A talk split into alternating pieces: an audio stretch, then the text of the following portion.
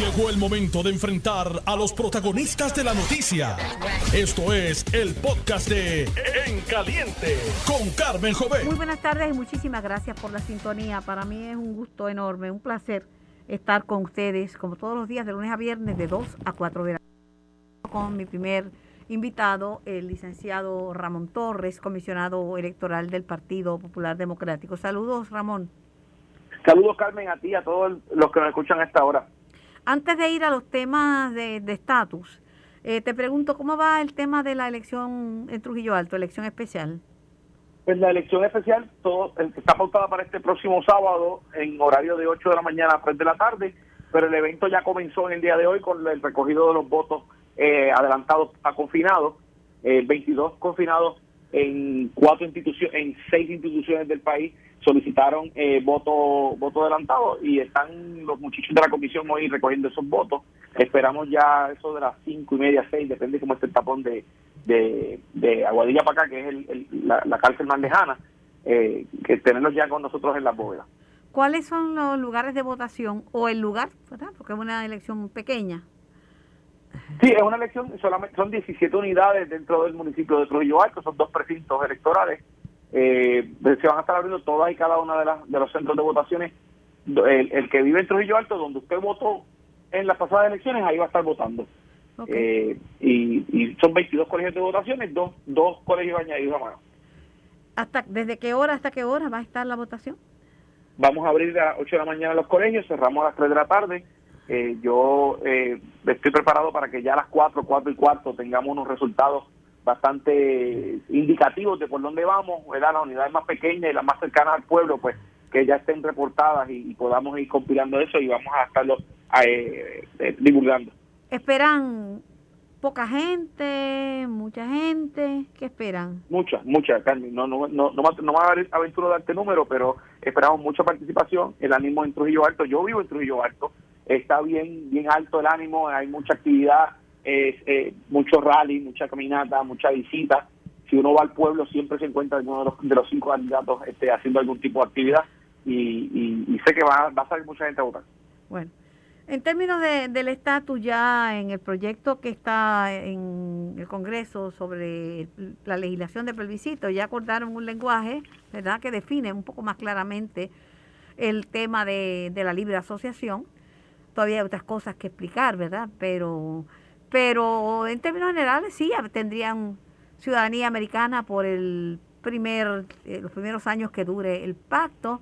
Luego sería a, través de inmigración como hacen los extranjeros que verá solicitan y reciben su y reciben su este su primero una, una visa después una residencia después la ciudadanía pero que no sería no sería automática. La estadidad, eh, sí, estadidad es una y pues, pagaríamos este eh, impuestos federales, que ya pagamos, por ejemplo, yo pago impuestos federales. Eh, y la experiencia que hemos visto, ¿verdad? Que en Estados Unidos los puertorriqueños, ¿verdad? Son, no, pagan, un por ciento altísimo no paga impuestos porque son gente de, de, ingresos pequeños, ¿verdad?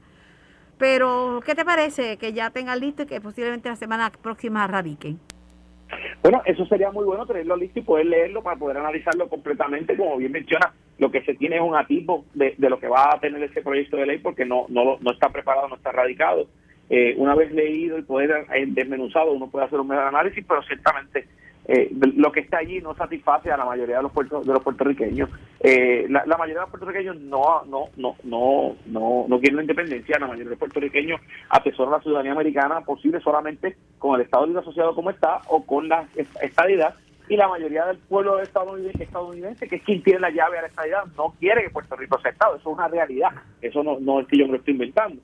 Aunque, aunque, Ramón, te interrumpo, las encuestas que se han hecho en las últimas encuestas que se han hecho de Geiter y de otros encuestadores de, prestigio, revelan que respaldan más la estadidad para Puerto Rico que para que para Washington DC, la ciudadanía. Pues, eso eso podría ser así, pero la encuesta que vale, ¿verdad? Es el, hecho de al momento de votar, vamos a ver si tienen los votos en la Cámara, lo cual probablemente son, eso. Pero, en el Senado, en el Senado es que yo le veo dificultad, ¿verdad? En el Senado es que siempre tradicionalmente ha tenido dificultad estos proyectos de ley parecidos a este. Decía al final de todo que el análisis no puede estar ajeno, estar huérfano del hecho de que Puerto Rico con el estatus que tenemos nos, nos permite tener una, una autonomía fiscal que eh, desaparecería tanto con la libre asociación como también desaparecería bueno, con la, con una, la una autonomía fiscal con una junta que es de, supervisión y control fiscal que es una criatura del Congreso de los Estados Unidos.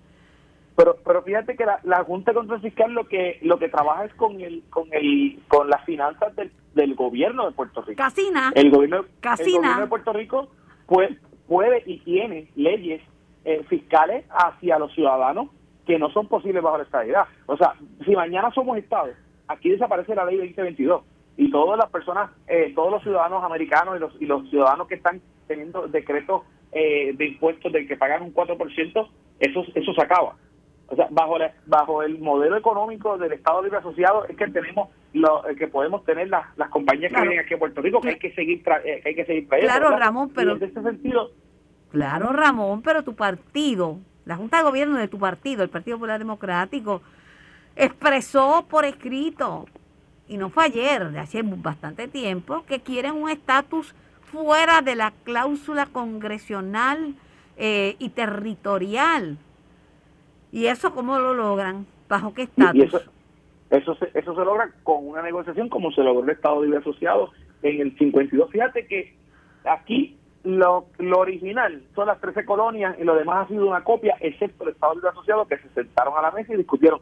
Yo no estoy diciendo que no haya que sentarse, no estoy diciendo que lo que tengamos no pueda mejorarse, yo no estoy diciendo que no salgamos de la cláusula eh, territorial, yo lo que estoy diciendo es que entre lo blanco y lo negro hay muchos matices de grises y este proyecto deja muchos matices de grises fuera y mucho de lo que los puertorriqueños queremos, eh, de lo que muchos de nosotros queremos, lo deja fuera. Pero no sabemos exactamente lo que tu partido quiere y, te lo digo por la misma boca del presidente del Partido Popular Democrático y presidente del Senado de Puerto Rico, José Luis Dalmau. José Luis Dalmau hizo una propuesta que iba a celebrar en agosto y ahora dice que los mismos que le estaban exigiendo que la pospusiera porque era poco tiempo, porque la Comisión Estatal de Elecciones tenía que organizarse, ahora esos mismos le están solicitando, le están criticando porque, porque la, la pospuso. Y, y Dalmau, mira si la cosa está bien caliente, que Dalmau, aclaro que José Luis, porque hay otro Dalmau que también está caliente, ¿verdad? Que es Juan. este, sí, pero te, te, oí medio, medio agresivito, esto es para que te rías un rato, ¿verdad? Pero este, José Luis Dalmau ah, está remetiendo contra los líderes de su partido que, que lo han criticado y él no lo menciona, pero tú, tú sabes quiénes son y, y, cuando no saben qué es lo que quieren hacer, tienen que tomar la decisión vital, fundamental, de decidir si se peinan o se hacen rolos. Tienes toda la razón, Carmen, en ese sentido, y la decisión y el análisis aquí es que no son los líderes, es el pueblo popular. Y por eso es que la, propuesta de nuestro presidente José Luis Dalmao era la más sensata, era la que hay que, hay que hacer y la que hay que seguir, que es consultar al pueblo popular y que el pueblo popular decida, que sean los populares de allá de San Germán, de Mayagüez, de Lares, de Ponce, no que no sean los populares reunidos en Puerta de Tierra lo que decidan hacer los populares de la isla, sino al revés, que los populares de la isla eh, le, le, tracen el camino a seguir a los populares de Puerta de Tierra. ¿Y cómo están las cosas en la comisión? Eh, porque decían que no iban a cerrar ninguna junta de inscripción y yo recibí de la Comisión Estatal de Elecciones dos comunicados de prensa sobre las juntas que estaban cerrando y a dónde tenía que ir la gente para utilizar esos servicios. Ciertamente, eso eso eso pasa cuando cuando O, no, no se explica bien. No estoy haciendo no estoy diciendo que sea culpa de la comisión. Estoy diciendo que es culpa de los que leyeron a mitad el código electoral que no son parte de la comisión que no son parte de la comisión. La comisión fue bien clara siempre y dijo que de las 110 juntas de inscripción permanente que existían el código electoral del 2020 al primero de julio del 2022 es decir hace uno que, que 13 días atrás las cerraba y las, las minimizaba a 12 y así en ese camino fuimos trabajando. Y así en ese camino fuimos eh, presentamos enmiendas al código electoral que permitía en lugar de 12 que fueran 13 siguiendo la distribución de lo que es las regiones judiciales ¿verdad? para hacerlo más equitativo y, y derramado desparramado sí, pero que decían decían que era mentira que no iban a cerrar nada pues, precisamente la lectura que, que, que dijo que no iba a cerrar nada, pues lo, pues lo dijeron, pues no, no, no la, no, no lo, la lectura no la hicieron completa porque al final del día lo que no se pierde son los empleos de los, de los, de los oficiales de inscripción. Y, y oye, y, y cuidado con eso, porque hay, hay, una, hay un caso en el tribunal que todavía no se ha resuelto, que somos parte de los comisionados, en donde el comisionado del Partido Proyecto de Dignidad eh, quiere que el proyecto del CESI, que es el Centro Estatal de Servicios Integrados al Lector, en lugar de 12 regiones a través de la isla, sea una en San Juan. Así que aquellos eh, oficiales de inscripción de Cabo Rojo, de Hormiguero, de Guánica, de Lares, que no fueron, no pasan a las regiones, eh, a las regiones, eh, tendrían que en lugar de ir a la región, a su región a trabajar CESI, tendrían que ir a la región a San Juan a trabajar. Y eso en cualquier liga se llama un despido, un despido constructivo, donde tú le cambias la, la, la, los hechos, le cambias la, las funciones a un empleado de tal manera que se le hace imposible cumplirlas y lo, y lo estás obligando a que renuncie. Así que... Eh, una, eh, una pregunta una preguntita retórica, porque tengo ya mi próximo invitado, que estoy segura que está completamente en desacuerdo con lo que tú has planteado, pero, planteado, pero en este programa lo que hacemos es escuchar los diferentes puntos de vista.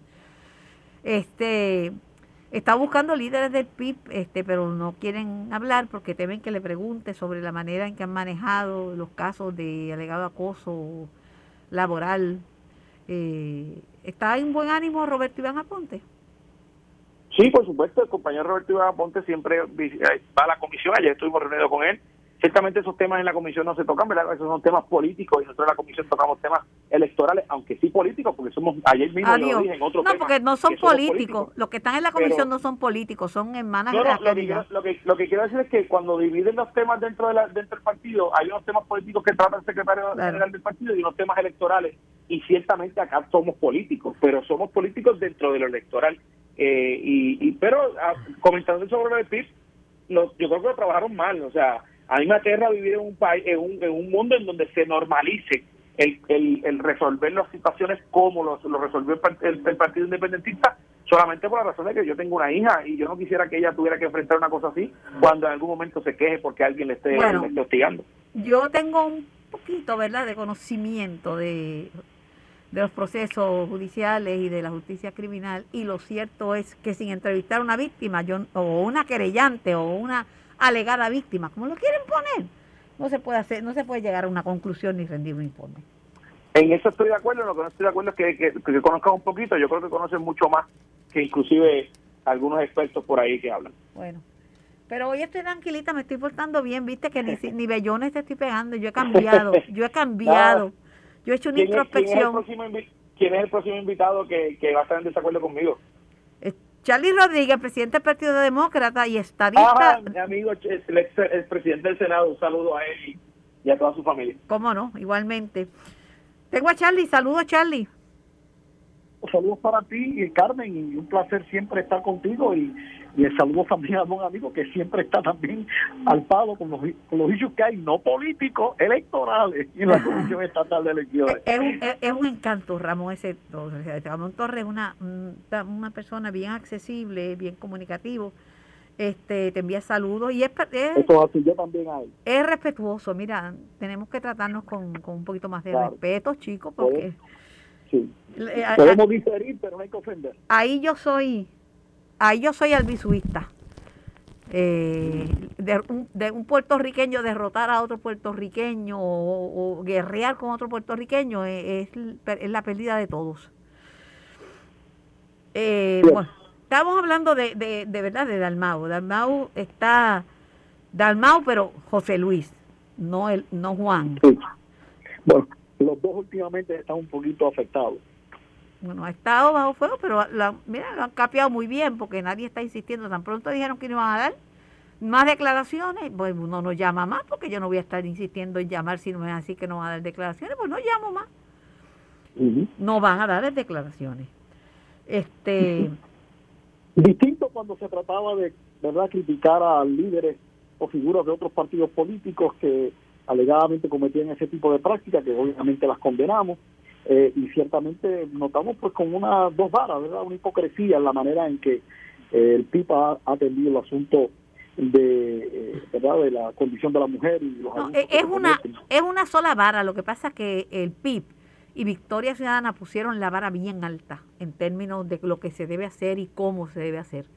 Y cuando el compromiso de uno es que va a hacer las cosas mejor que los que están, pues entonces lo, están velando porque mejor es mejor. Claro. Pero eh, Dalmao, el otro, el José Luis Dalmao, está en Washington y, y dice que recibió críticas por posponer la reunión de la Junta de Gobierno para discutir el tema de la consulta de estatus, como se lo habían solicitado los líderes. Dice, mire, pero ¿qué es esto? Primero me dicen que no la haga porque es, muy prematuro, que hay que esperar tiempo, que la gente está bregando con otras cosas, que tienen que prepararse. Y ahora que, que, que, la, la pospongo me están criticando.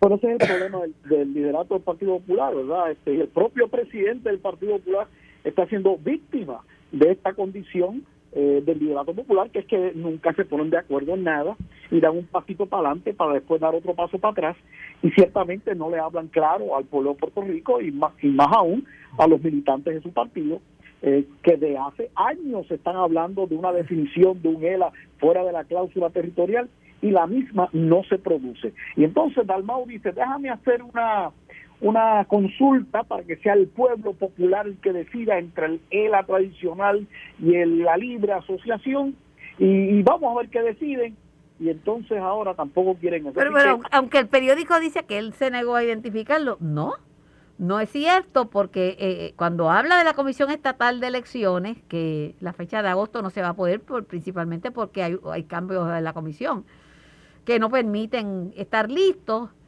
pero les recuerda a, los compañeros y menciona a los que lo están criticando, a Tatito Hernández y al presidente de la Asociación de Alcaldes, Luis Javier Hernández, me pidieron que las pospusiera y yo pues le cambié de fecha. Bueno, no hay duda que ahí los tiró al medio, pero esa es la lucha, ¿verdad?, del Partido Popular y por eso es que cada día el Partido Popular se vuelve menos relevante o menos pertinente en la lucha política en Puerto Rico, porque es que eh, están quedándose atrás, eh, no están al paso de los cambios que están surgiendo en la propia sociedad puertorriqueña y ciertamente en, en, los pasillos del Congreso de Estados Unidos, donde ya se le está diciendo al ELA no pare más y hay que buscar opciones descolonizadoras. El ELA no lo es y han sacado al ELA de la propuesta que será este proyecto que en el día de hoy o mañana debe estar radicándose formalmente pero sobre eso, él está en Washington, está eh, José Luis con el amigo Jorge Colbert Toro, eh, y, y, le preguntan, preguntaron allá y, y, lo que él dice del proyecto, eh, cuando le preguntan en Washington, lo repito, lo he dicho antes y lo repito, entiendo que el proceso no es democrático, han excluido el ELA y no representa ningún proyecto de consenso ni en Puerto Rico ni en los Estados Unidos.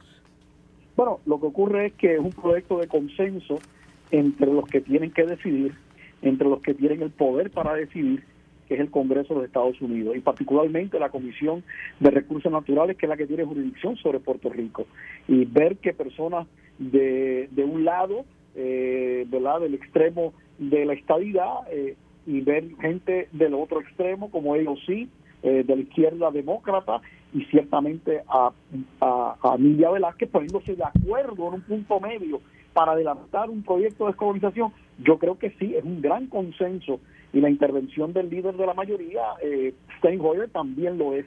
Así que es un proyecto de consenso entre los que tienen que decidir y deciden realmente al final de cuentas el futuro de Puerto Rico, el pueblo será que vote. La esperanza de, de muchos, especialmente en el Partido Popular, es que esto, esto muera en el Senado y se acabe el tema porque que no, para que para que digan de una vez que no quieren que no quieren la estadía.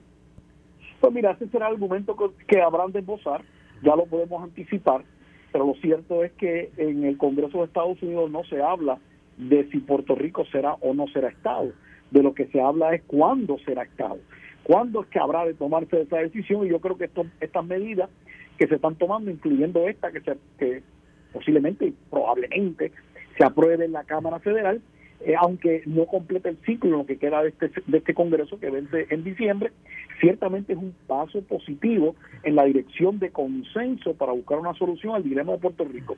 Y en enero, de no completarse el ciclo en este Congreso, en enero ya está la mitad de la pelea gana, es cuestión de volver a radicar y bregar, claro, pendiente a ver qué acontece en términos de quién domina eh, ambos cuerpos o uno de los cuerpos eh, después de las elecciones. Eh, lo cierto es que acordaron el lenguaje del proyecto y básicamente pues aclaran el tema de la libre asociación, que durante la primera parte del pacto pues tendría tendría ciudadanía americana la gente, luego pues tendría que solicitarla a, a través de las leyes migratorias de los Estados Unidos, como hacen los extranjeros que vienen a Puerto Rico y que empiezan, solicitan, piden una visa, luego una residencia, luego tratan de hacer la ciudadanía, todo, pero es un proceso que, que dura años y que cuesta. Sí, yo francamente creo que el punto neurálgico del proyecto de consenso es precisamente la ciudadanía americana por un término que se le quiere extender a los no nacidos bajo el primer pacto de libre asociación. Porque la realidad es que eso no ha ocurrido eh, muchas personas en que una república pueda tener prácticamente el 100% de sus ciudadanos que sean ciudadanos americanos de otro, ¿verdad? de otro país, en su propio país. Y por otro lado también el hecho de que eh, eh, la libre asociación es un proceso en el cual cualquiera de las partes puede unilateralmente salirse de él. Y eso no le da ninguna certeza a los puertorriqueños en lo que más atesoramos, que es nuestra ciudadanía americana. Así que yo creo que hay unos problemas con ellos, pero mira, por el consenso vamos para adelante, porque yo creo que cuando llegue el momento de votar sobre opciones descolonizadoras, no me cabe la menor duda que el pueblo va a escoger la estadidad. Bueno, pero sobre la estadidad dejan saber que hay que pagar impuestos federales, claro. Algunos de nosotros ya pagamos impuestos federales, pero este, eh, con eso es que el Partido Popular y los independentistas dicen, ahí está lo malo de la estadidad, hay que pagar impuestos federales. Pero mira, este, para empezar, en Puerto Rico, como bien tú señalas, se pagan impuestos federales, desde de los payroll taxes, ¿verdad? Que es el Seguro Social, Medicare.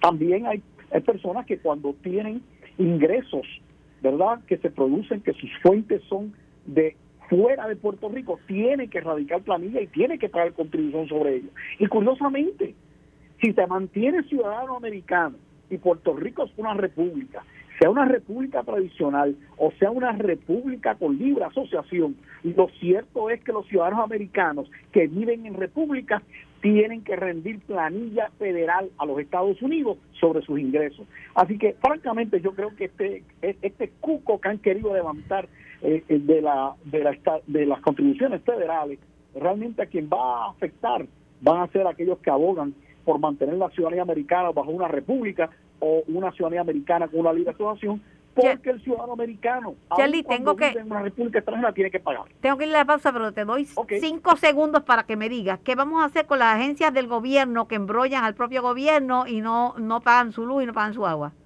Solución, que Hacienda les retenga del presupuesto la cantidad y se la remita a las agencias de, consumo de energía y de agua. Y de esa manera se acaba el relajo que tienen las agencias de no cumplir con sus obligaciones, aunque se las piden y se las esfuerzan a la gente de eh, a, la gente al, ciudadano común. ¿Cómo no? Pues que, se ponga, que se ponga las pilas Paquito Párez. Así es. Era el expresidente del Senado de Puerto Rico, actual presidente del Partido Demócrata, Charlie Rodríguez. Voy a la pausa. Estás escuchando el podcast de En Caliente con Carmen Jovet de Noti1630. Por Noti1630 y por el 94.3 FM en vivo hasta las 4 de la tarde. Primero, fiscalizando. Tengo a la secretaria de la Gobernación, Noelia García. Saludos, secretaria. Saludos, Carmen, a ti y a todo el que te escucha. Espero que esté bien. Hace tiempo que no hablamos. No, no, sé si fue que le dieron una, una pela en alguna entrevista o algo así, ya no me quiere hablar. No hay mucho trabajo, pero estamos aquí a la orden. Igualmente. Eh, habla, antes de entrar con usted, estaba hablando con el expresidente del Senado de Puerto Rico, el licenciado Charlie Rodríguez, y, y le digo, Charlie, tú llevas mucho tiempo y estuviste tanto tiempo en gobierno, esto de que las agencias se, le deban al Estado, las agencias del gobierno le deban al Estado, no es nuevo, esto es más viejo que el frío y le pregunté, oye, ¿qué vamos a hacer? ¿Cómo se resuelve esto? Y Charlie me dijo, mira, esto lo puede resolver de golpe y porrazo Hacienda.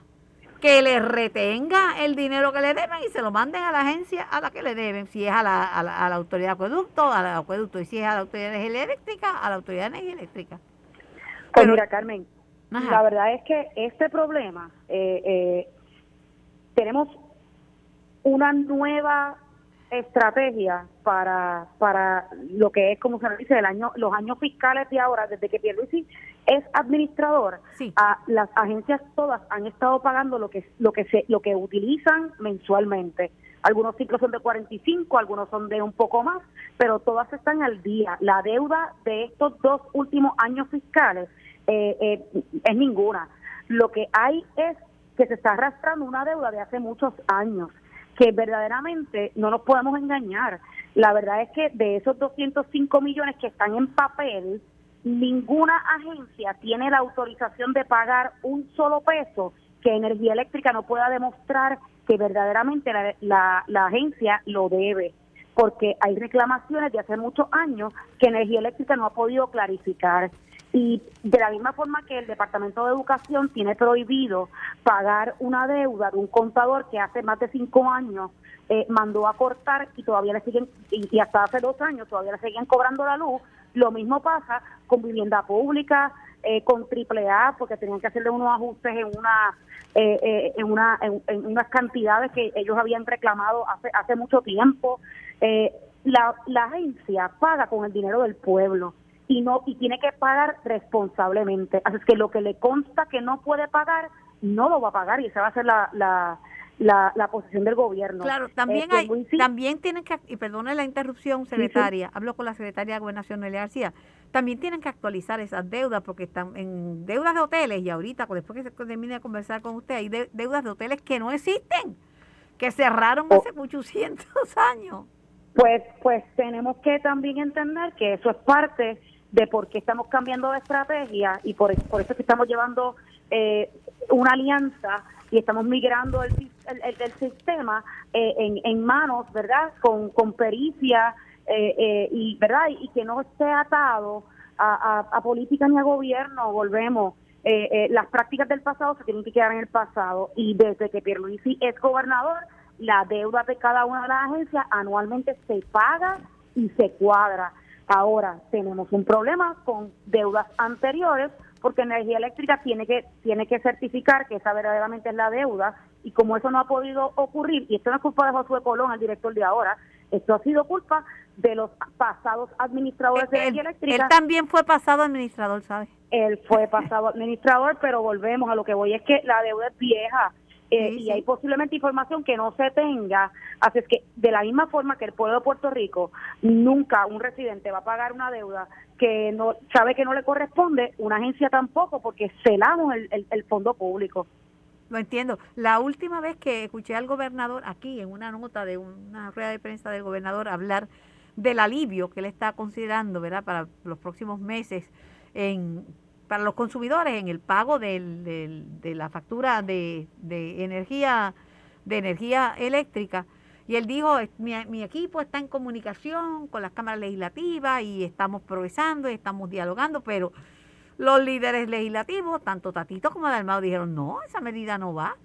Esa medida es más Tatito fue más lejos le dije le va a pasar la medida lo mismo que le pasó a Larry Selhammer ¿y qué le pasó a Larry Selhammer? que lo, que lo pues, colgaron. pues es una pena porque Larry Senheimer fue el resultado de, de un secuestro político. Y aquí tenemos que dejar de pensar en política y pensar en Puerto Rico. Si los administradores, si el administrador del, del Estado, en conjunto con OGP, con AJAF, con, con Hacienda, te dicen que es prudente sacar dinero del fondo de una cuenta de ahorro, no es de operaciones, no es de reserva, no afecta a empleados eh, ni sueldos ni, ni beneficios, porque están en una cuenta de ahorro y te dicen que podemos sacar una, eh, dinero de una cuenta de ahorro del fondo para aliviar el bolsillo del, del de quien paga hoy eh, agua y luz en medio de una inflación y te dicen que se puede, pues esto no es un issue político, esto es un issue de ser un buen administrador. El dinero tiene que ponerse en donde mejor le sirva a Puerto Rico. Lo que no puede pasar, gobernador. Lo que no puede pasar, eh, eh, secretaria, lo que no puede pasar y no debe pasar en Puerto Rico es que cualquier cosa signifique un aumento en lo que se paga. La prima del fondo es alta.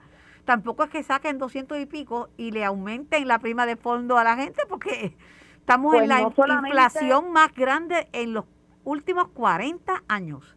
No solamente el beneficio de ubicar ese dinero para reducir el pago de la luz le, afecta a los puertorriqueños y los patronos son parte de quienes vamos a recibir ese, ese alivio. Pero el, la Corporación de Fondo de Seguro del Estado no solamente ha garantizado eh, que no le hace daño a su estabilidad económica, sino que paralelamente puede cumplir con todas sus responsabilidades y que el próximo paso dado a los sobrantes que van que están teniendo es comenzar a bajar la prima de los patronos para que el quehacer de patrono, ¿verdad? El, de hacer negocios eh, pueda ser más accesible. Así es que volvemos eh, eh, movimiento tras movimiento, capital mueve capital y cuando hay una inflación, pero a la misma vez hay progreso, tenemos que ser bien sabios en dónde ponemos el dinero. Y el dinero donde mejor está es en el bolsillo del que consume. definitivamente, yo espero que la reforma contributiva sea, no sea para seguir aumentando las arcas del gobierno, sino para poner dinero en el bolsillo del consumidor. Pero el secretario de Desarrollo Económico, el amigo Manuel Sidre, dijo que no hay solución a corto plazo para el bolsillo eh, admitió que el país tiene bien pocas herramientas para contrarrestar el constante aumento en el costo de vida. Pues le comento, eso es lo que dice la portada, pero lo que dice el artículo, él dijo bien claro que la inflación nosotros no tenemos control. Lo que sí tenemos control es de lo que podemos hacer inmediatamente para amortiguarla. ¿Y qué es? Exactamente lo que él y el gobernador han estado haciendo. Eh, asegurar que tengamos aumento eh, del horario mínimo federal, asegurar que los, que los fondos federales se muevan y que sean también un alivio del bolsillo del, consumidor, eh, la, estrategia para mover dinero del fondo, que es un fondo que está en una cuenta de ahorro y asegurar que se reduzca la factura de luz ante variables que no controlamos, como la inflación, tenemos que hacer movimientos que sí tengan un beneficio para el consumidor y este es uno de estos. Y la legislatura pues de alguna forma eh, eh, no le quiere dar paso, eh, pues reconociendo que, que es una buena idea del gobernador y quizás pues lamentablemente esa sea la razón por la cual no le quieren dar paso. Por otro lado, y con esto finalizo, el representante Luis Raúl Torres anunció una marcha para el día 20 de julio en contra de Luma que Luma está aumentando el costo de la luz. Claro, Luma no compra energía, la energía la compra la Autoridad de Energía Eléctrica, y el, combustible, debo decir, y la genera energía eléctrica, pero viene una marcha y siguen insistiendo en la legislatura, principalmente en la Cámara, en que les revoquen, que les quiten el contrato a Luma. Mira, nosotros no podemos dar marcha atrás. Eh, volver al pasado no, no es la estrategia correcta, es continuar progresando y transformando el sistema. Tenemos los fondos federales, tenemos la alianza eh, eh, que le, ¿verdad? que tiene en sus manos esa transformación, que no es una compañía privada y no es una privatización, es una alianza entre el gobierno y gente que conoce y hace esto en otros lugares del mundo. Ahora bien, eh, mencionar que, que alguien eh, y que Luma o Energía Eléctrica son responsables del aumento en el combustible es inflamar eh, y sencillamente eh, engañar a la gente, porque la realidad es que de la misma forma que hay inflación, hay un aumento en el costo global del petróleo eh, y sencillamente lo que está ocurriendo ahora es lo que no ocurría antes. Se le tiene que pasar al consumidor el aumento para que 4, 10 y, o 20 años después nuevamente el sistema no esté en la quiebra porque nunca sencillamente se hicieron ajustes correctos. También se están, eh, se están quejando, secretaria, de que quienes deben fiscalizar, como Fermín Fontanes de las alianzas público-privadas, no está fiscalizando a Luma, ni tampoco lo está haciendo Omar Marrero. Esas son las quejas y eso es lo que todos los días los legisladores eh, en la Cámara están trayendo a la discusión pública. Pues yo creo que es parte de una agenda de sencillamente desinformar porque eh, eh, los contratos y la administración de Luma no solamente pasa por la P3, pasa por la Junta de Control Fiscal, habemos servidores públicos que nos dedicamos a, asegurar que las cosas verdad se hagan de la forma correcta. El negociado de energía es el filtro y es el regulador no solamente de energía eléctrica, sino de Luma. Así que todas, todas esas contrataciones pasan por varios filtros y por sobre todas las cosas son públicas. Todos los documentos son públicos, así que cualquier investigación que se quiera hacer sencillamente se le da bienvenida y donde quiera que haya algún espacio para mejorar, se mejorará, porque esto es de todos y, nos beneficia a todos. Y el puertorriqueño que, que, continuamos insistiendo en que verdaderamente podamos eh, transformar el sistema, eh, pensamos no solamente eh, en el gobierno como tal, pensamos en todos los puertorriqueños porque todos necesitamos tener un sistema eléctrico confiable. Tenemos el dinero, tenemos las manos y, y, ya comenzamos y no vamos a parar. Y ir para atrás ni para coger impulso. No quiero dañarle el día y dije que iba a terminar, pero en la legislatura se está comentando que están en la escuela floja los nombramientos que sometió el gobernador. Y el Senado de Puerto Rico tiene la responsabilidad de analizarlo y de responderle al pueblo por qué eh, eh, confirma o no a puertorriqueños que tienen la capacidad. Eh, lo importante es que no caigan en el, ¿verdad? En, en, en, el vicio de, de interferir en la ejecución eh, la responsabilidad es analizar justamente, y esa es la solicitud que hace el gobernador, el gobernador nomina y el senador analiza. Así es que permita a Dios que puedan hacer su trabajo de una forma justa y, responsable. Agradecida por, por su tiempo, agradecida por su participación y que tenga linda tarde. Siempre a la orden. Era la secretaria de la gobernación, Noelia García, contestando los temas que son temas de actualidad, los temas del momento. Tengo al presidente de la Asociación de Hoteles y Turismo, Joaquín Bolívar III. Saludos, Joaquín. Buenas tardes, Carmen. Gusto saludarte. La última vez que hablamos estabas contento como unas Pascuas en, febrero y unas Pascuas en, en, marzo y abril, en junio, y pero empezó a verse la cosa un poquito diferente en este mes de julio. Obviamente, los costos de la gasolina han encarecido el turismo porque el pasaje de avión está más caro, todo el mundo te va, todo el mundo te va a cobrar el costo de de lo que pagan por el combustible. Así, así mismo. Eh, julio, agraciadamente, julio se está viendo un mes muy bueno, muy sólido en cuanto a la ocupación en los hoteles. Eh, pero pues eh, varios hoteleros con los que he hablado están empezando a, preocuparse un poco sobre sobre agosto, septiembre, octubre, que pues típicamente son meses un poquito más lentos. Eh, y pues están viendo que están poniéndose un poquito más suaves las sanciones para esos periodos. Eh, al añades a, eso el asunto de los intereses que están que continúan subiendo, eh, pues pues sí, es, un panorama que, que, se puede poner un poquito complicado.